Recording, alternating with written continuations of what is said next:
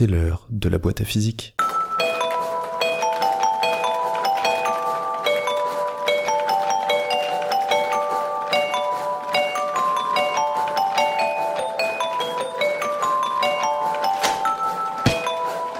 Bonjour à tous. En 1973, le groupe de rock progressif britannique Pink Floyd sort l'album The Dark Side of the Moon. C'est un album salué par la critique, c'est un succès interplanétaire, et c'est à l'heure actuelle le troisième album le plus vendu de tous les temps. C'est certes un succès de l'album, mais également de la pochette, œuvre de Storm Torgerson, qui restera l'une des pochettes d'albums les plus connues du monde.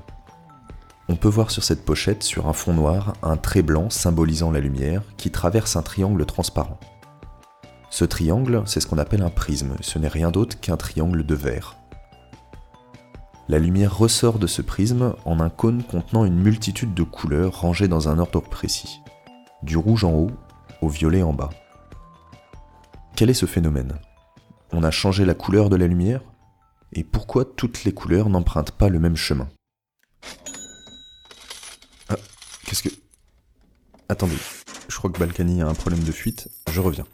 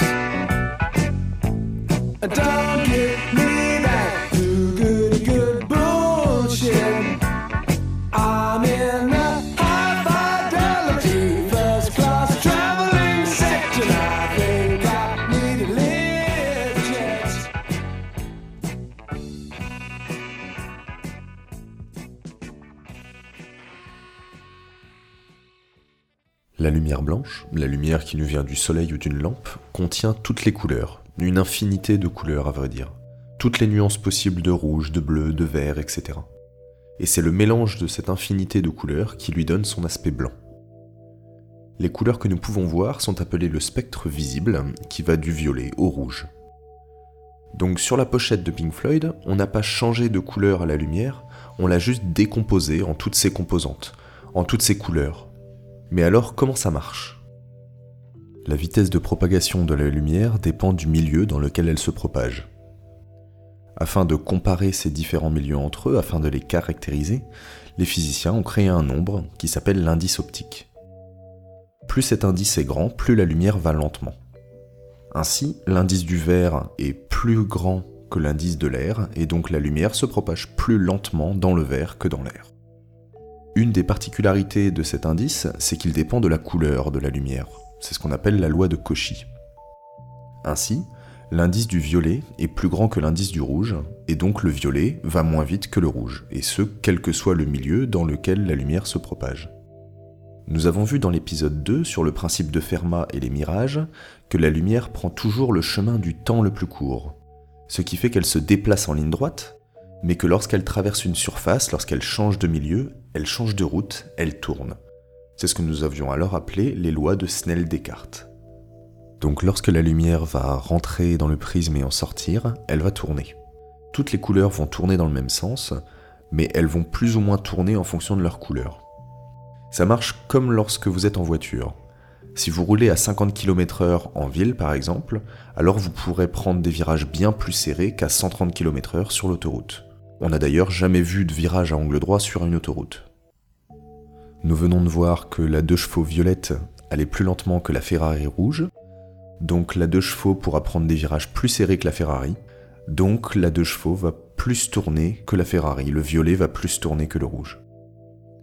De cette manière, en sortie du prisme, on a séparé chaque composante de la lumière blanche en fonction de sa couleur et à vrai dire en fonction de sa vitesse. Ce phénomène est appelé dispersion de la lumière. Ce phénomène de dispersion de la lumière, parce que l'indice dépend de la couleur, permet d'expliquer les arcs-en-ciel. Dans mon monde à moi, il n'y a que des poneys. Ils mangent des arcs-en-ciel et ils font des caca papillons. Regardons la trajectoire d'un rayon lumineux qui rentre dans une goutte. Pour fixer les idées, le rayon arrivera par la gauche et rentrera dans la goutte à l'horizontale et par le quart en haut à gauche.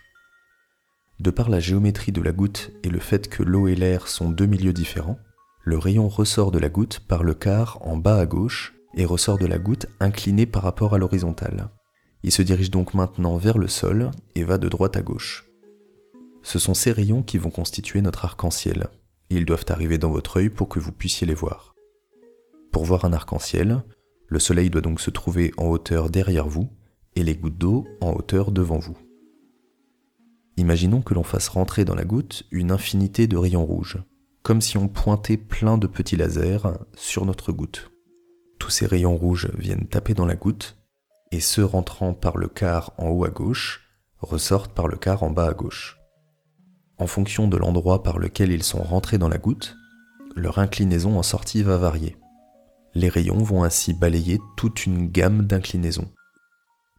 La géométrie de la goutte fait que l'inclinaison maximale, celle où les rayons sont le plus inclinés par rapport à l'horizontale, regroupera plus de rayons que les autres inclinaisons. C'est-à-dire que plusieurs rayons rentrant par des endroits différents dans la goutte sortiront avec cette inclinaison maximale. Votre œil détectera préférentiellement cette direction, puisque c'est celle qui apporte le plus de lumière. Si maintenant on fait la même expérience mais avec le vert, on observe le même comportement, mais l'inclinaison maximale est plus faible qu'avec le rouge. Ceci est une conséquence directe du fait que les couleurs tournent plus ou moins en changeant de milieu parce qu'elles ne vont pas toutes à la même vitesse.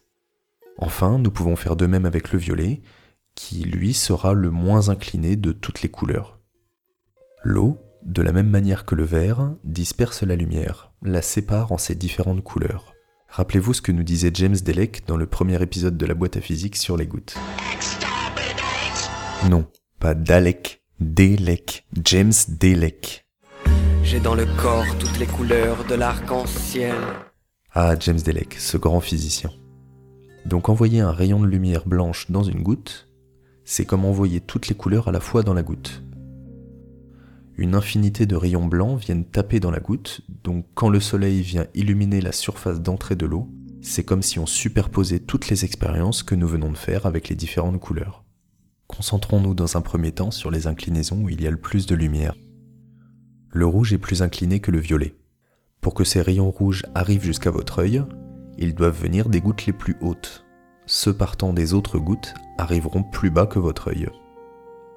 Pour que ces rayons violets arrivent jusqu'à votre œil, ils doivent venir des gouttes les plus basses. Ceux partant des autres gouttes arriveront plus haut que votre œil. Votre œil détecte préférentiellement ces rayons-là puisque ce sont ceux qui apportent le plus de lumière. Voilà donc pourquoi vous observez un arc-en-ciel avec le rouge en haut et le violet en bas. Passons maintenant aux autres inclinaisons. Elles sont toutes plus faibles que celles qui vous permettent de voir le rouge en haut de l'arc-en-ciel. Les rayons devront donc venir de gouttes plus basses pour que ces rayons puissent arriver jusqu'à votre œil. Ils constitueront donc l'intérieur de l'arc-en-ciel. Puisqu'aucune de ces autres inclinaisons n'est plus lumineuse, tous les rayons vont se remélanger sans qu'aucun ne prime sur les autres, ce qui va donc reformer de la lumière blanche. C'est pourquoi le ciel est plus lumineux sous un arc-en-ciel que au-dessus les rayons reforment de la lumière blanche, ce qui éclaircit le ciel à l'intérieur de l'arc-en-ciel. Sur Terre, nous n'observons qu'un arc en ciel, parce qu'il n'y a pas de goutte sous la Terre. Les rayons ne peuvent pas arriver dans notre œil en venant d'en dessous. Mais dans les airs, ce problème n'existe plus. Si vous êtes en avion, que le soleil est au-dessus de vous et les gouttes en dessous de vous, Cette fois-ci, des rayons peuvent vous arriver dans l'œil de toutes les directions autour de vous. Vous verrez donc un arc-en-ciel complet, on pourrait appeler ça un cercle en ciel, et en plus ce cercle est à plat, à l'horizontale, parallèle à l'avion. Enfin, vous voyez que l'aspect de l'arc-en-ciel dépend de notre position vis-à-vis des gouttes et du soleil. Lorsque nous nous déplaçons, l'arc-en-ciel va donc se déplacer avec nous. Nous ne pourrons donc jamais atteindre le pied de l'arc-en-ciel, où se cache le fameux chaudron rempli de pièces d'or caché là par de taquins léprechaunes. C'est l'or. Il est l'or. L'or de se réveiller. Il en manque une. Vous êtes sort? Tout à fait ça. Ça alors. Regardez sous le lit. Cet épisode est à présent terminé, merci de l'avoir écouté. Nous avons vu que le fait que la lumière sorte complètement décomposée du prisme de Pink Floyd est dû au fait que l'indice optique du verre varie en fonction de la couleur de la lumière incidente, et nous avons également vu que ce phénomène permettait d'expliquer la formation des arcs-en-ciel. N'hésitez pas à commenter ou partager cet épisode s'il vous a plu, n'hésitez pas non plus à me suivre sur les réseaux sociaux. Quant à moi, je vous dis à la prochaine pour une nouvelle boîte à physique. Kenavo